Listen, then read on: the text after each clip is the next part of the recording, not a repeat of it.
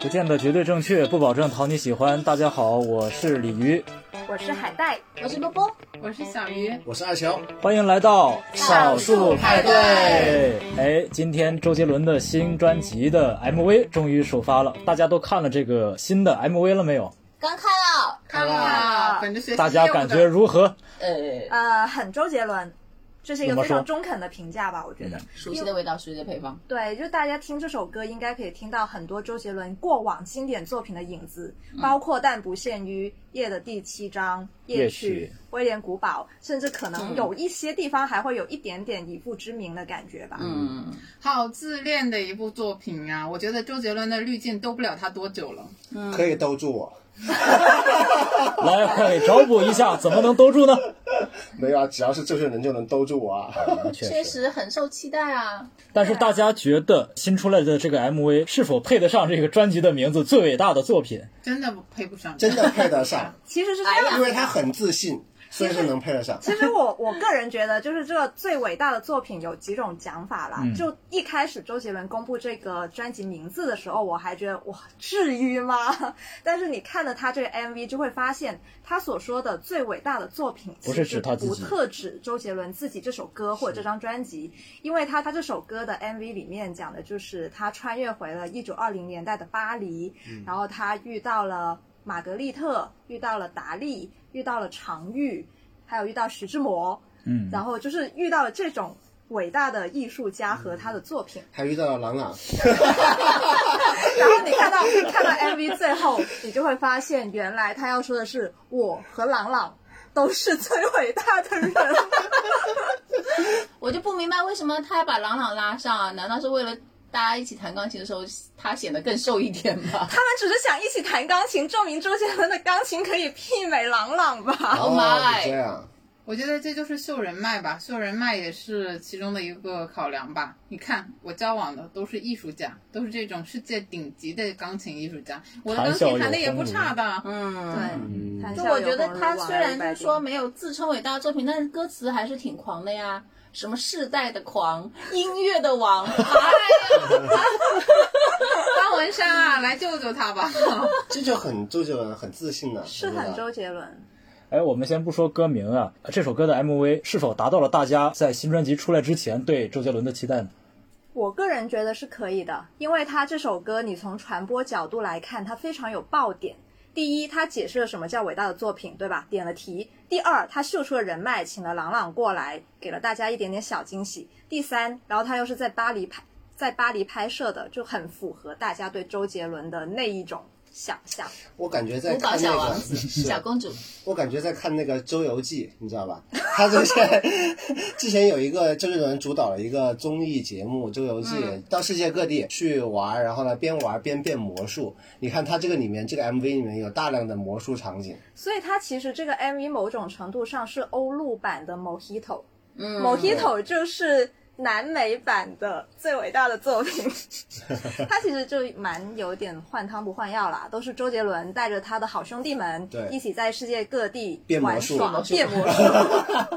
我从技术的角度上说一下啊，来来来来来，就是不，我觉得这个 MV 拍起来可能费用价值不菲，就费用不菲，就请的那个团队应该也蛮贵的，然后包括后期的制作费，你看它变出来的那些花啊什么之类，其实它的写真程度都还是比较高的。可能是周杰嗯伦真的变出来的呢？但是其实它从画面上的这个和谐和完整的程度呢，肯定是不如之前古巴的那个某鸡头的，真的。然后，嗯，包括色彩的和谐程度，让我明显的觉得在场景的切换的时候就有非常多的跳戏，然后不和谐，让你看着很不舒服。一开始它开头那几秒，就是在那一个。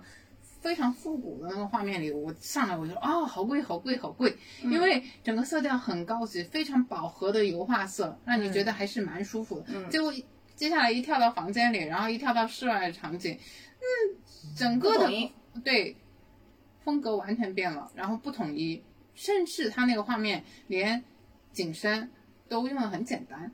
然后就一直在耍他那个魔术，但是他那个魔术，你除了那种就是说在综艺节目上看，你在这上面看太司空见惯了，嗯谁还没看过《哈利波特》呢？比你就这是个高级自导多了自。演呐、 我想要什么放就放什么。是啊，就很周杰伦。其实整首歌、整个 MV 说白了就是很周杰伦，就是看大家能不能接受了。是不是他已经到年纪了？这个年纪他就是喜欢玩玩乐乐什么的。是，那当然后然嗯你都不管理一下你自己身材的，天哪！朗朗扭着屁股走进画面，我真的觉得我的眼睛要瞎了。其实我觉得周杰伦瘦了呀，他在这个 MV 里面看起来瘦了，还是因为有朗朗对比啊。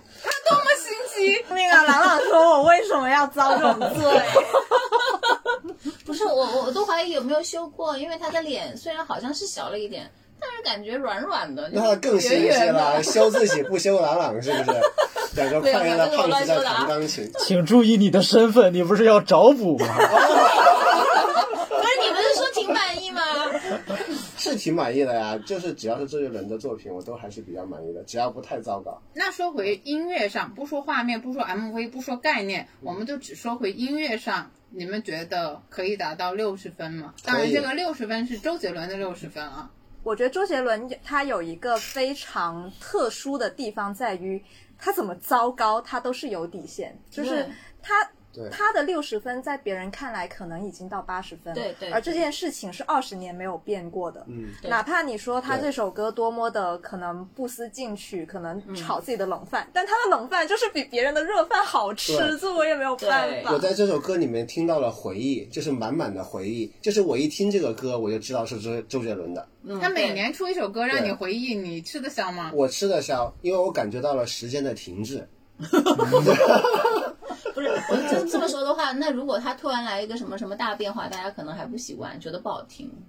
起码这个就是预期之内吧，就没有对惊喜嘛，对不对？但预期之内吧。这首歌其实在网上的反响，我今天稍微翻了一下微博，还是蛮好的。就比如说，我最记得有一个评论，就是这首歌我可以打九分，扣掉的一分就在于他又把自己叫做歌。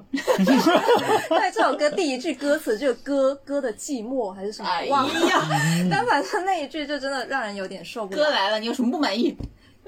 女人是歌，不满意吗？我真的不行，因为我这个年轻的时候，其实他最火的时候，我是听他的歌的，但是我没有他在我心当中没有就成为一个 icon 那种感觉，哦没有地位对对对，然后我只是觉得，哎，他的歌不错，然后那时候也挺好听的，也有新鲜感，我就听一下而已。然后也基本上就是说每首歌都会知道，都会听过，然后甚至还蛮熟的。但是我心中如果有爱的话，我所有的爱都给了孙燕姿和罗大佑。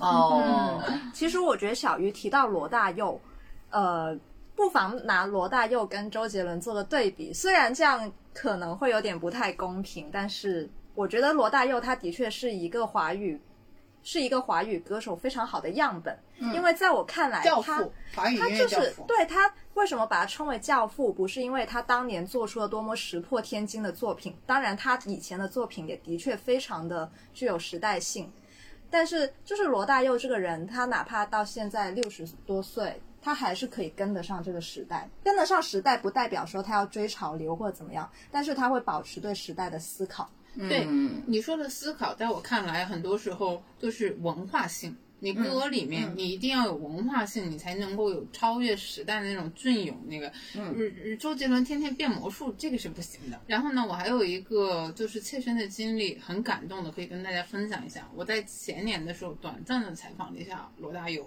我对他心里呃非常喜欢嘛，但是我也不会说是很有光环那种，我还是以一个记者审视的眼光去看他的。然后我当我当时问他，我说你现在在干什么？就感觉你好像自己不知道在神游到哪里去而已。然后他说，啊，我最近在学吉他。嗯，嗯我听了这句话，我真的非常感动。华语音乐教父，一个弹吉他弹了几十年的人跟你说，我最近在学吉他。嗯我当时还重复的问了他，我说学吉他，他说对，学吉他。我其实吉他技术不怎么样的，跟那些高手比，一直都差很多。就是我当时就觉得。嗯，不愧是华语音乐教父，所以我觉得周杰伦也别一直沉溺在自己的那个光环奶里茶呀，然后对什么呃这个魔术里面了，嗯，睁开眼睛看看别人吧。就是个单压。然后还有一点，你就哪怕我们抛开音乐性不谈，就嗯只谈他这首作品里面的概念，他最会玩这个了吧？现在是概念和新鲜感，他也没玩出什么新鲜感了。你看弹钢琴、时间穿越，这不都是在这《不可说的秘密》里面用过了的吗？这是他几十年的老梗了。 就没有几十年，十几年的老梗了。 但是不能说的秘密里面有和伟大的艺术家相遇吗？有回到那个年代的文化吗？有， 在巴黎的殿堂里吗？对啊，哦，好好好好好， 对，就啊是对对古今的对话与名人的对话与伟大的作品的对话。 我还想反驳的就是，你说周杰伦喝奶茶，那我觉得喝奶茶也挺好的，就是享受生活有什么不好的呢？你把自己就是和家人建为为自己和家人建建造一所那个粉红色的城堡有什么不好的？是不是？我是觉得是这样子的，就是他如果现在就一直放飞自己，然后呢一直在享受生活，OK，我觉得完全没问题。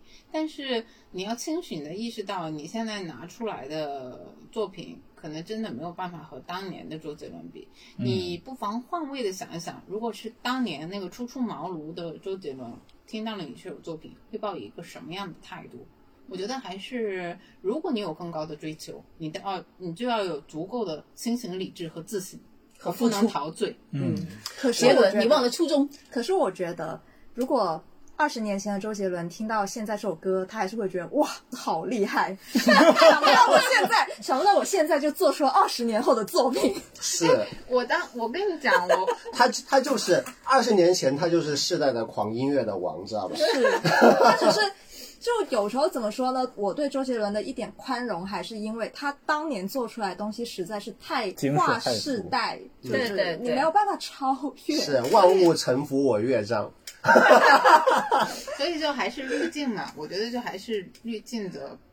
它不是一个滤镜我觉的得问是题。这我样，就觉是说得你说他文化性上面不足，但他音乐性上面确实是很前瞻性的，所以但他是它才这次牛的。音乐性，我听一下就很像夜曲夜的第七章啊，就也对在啊，重复他啊。对还是对在啊超，对啊他还是他在没有超超越自自。己，但是别人超越不了他。对，就是你哪怕拿他十几年的作品，然后来融融梗，然后再 copy 一遍自己，可能别人也还是望尘莫及。其实就是这样，嗯，不赖自己太优秀，赖都赖同行太拉胯。我觉得其实超越自己是一件非常难的事儿。我觉得他已经到巅峰了，那也没有必要再超越了。我觉得能够维持那个水准已经很不对错，了。我觉得球球说的是对的。他如果能以一种说玩音乐的心态，你不再别扭着说我非得怎么样，是吧？我曾经八十分，我现在要八十五分，也是是蛮好的呀。是，我觉得他也压根儿没想过要超越自己，超越曾经的自己。所以我觉得周杰伦心态非常好。就沉溺在温柔乡怎么了？对，对吧？我就沉溺在温柔乡怎么？反正你们也赶不上来啊你。们都站在我这边了。没有没有没 有，就是就是突然就社畜角度的话，就挺好。那你们觉得他现在是有清醒的意识到自己是沉浸在温柔乡里吗？还是觉得我的作品就是天字第一号牛？这个不矛盾呐、我觉不得矛盾是啊，他他继承沉浸在温柔乡里面，另外一方面，他的作品依然是天下第一。 我觉得他他有一定的，鲤鱼觉得怎么样？哎我觉得将将到预期吧，没也没有觉得太惊喜，也没有觉得太失望，反正就是一个糖水歌，嗯，喝完也就忘了，嗯，反正你对周杰伦是没有感情的。没有特别深的感情。嗯，而且像我这种，我就是真的是就一般爱音乐，我就不是很爱音乐的人，嗯就是我我就听不出他这个歌跟其他歌的差别，我都觉得，咦，哎好像那一首，好像那一首都差不对，多大。家都差不多 的。但是这怎么说嘛，这个旋律一出来，你就知道是周杰伦。嗯，嗯，他这首歌的话，个人标签也是很明显的，就跟你说的一样，刚出来你就就能听出来是周杰伦的对东西。，画面一看就是他，马戏团，是华丽，然后哦梦，幻，还有他的好兄弟。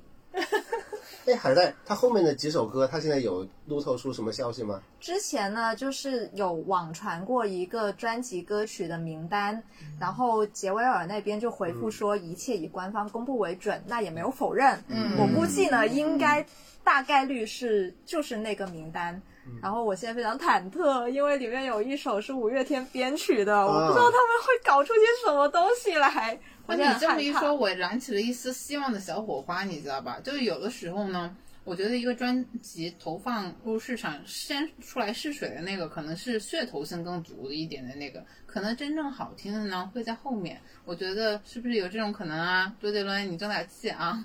你又拔高了期待。 哎然后因为你就像我作为一个孙燕姿的呃喜欢者吧，其实也算不上是歌迷，然后这样子，他的很多专辑里面的主打歌，其实也就是那样，就是比较口水，比较朗朗上口，但是真正有思想性，然后让你可以一遍一遍又一遍听的那种，是往往主打可能都在嗯，专辑的一个角落里面。那他整张专辑什么时候全部出来啊？七月十五日，哦，那我觉得到时候我再评价吧，我要客 观一点。你要听完整张专辑你才能客观评价啊。嗯，对，就是他是不是躺在功劳簿上，还是说他确实有点长进？嗯，我没法客观。好，那今天关于周杰伦新专辑的首发 MV 我们就聊到这里，拜拜。拜拜拜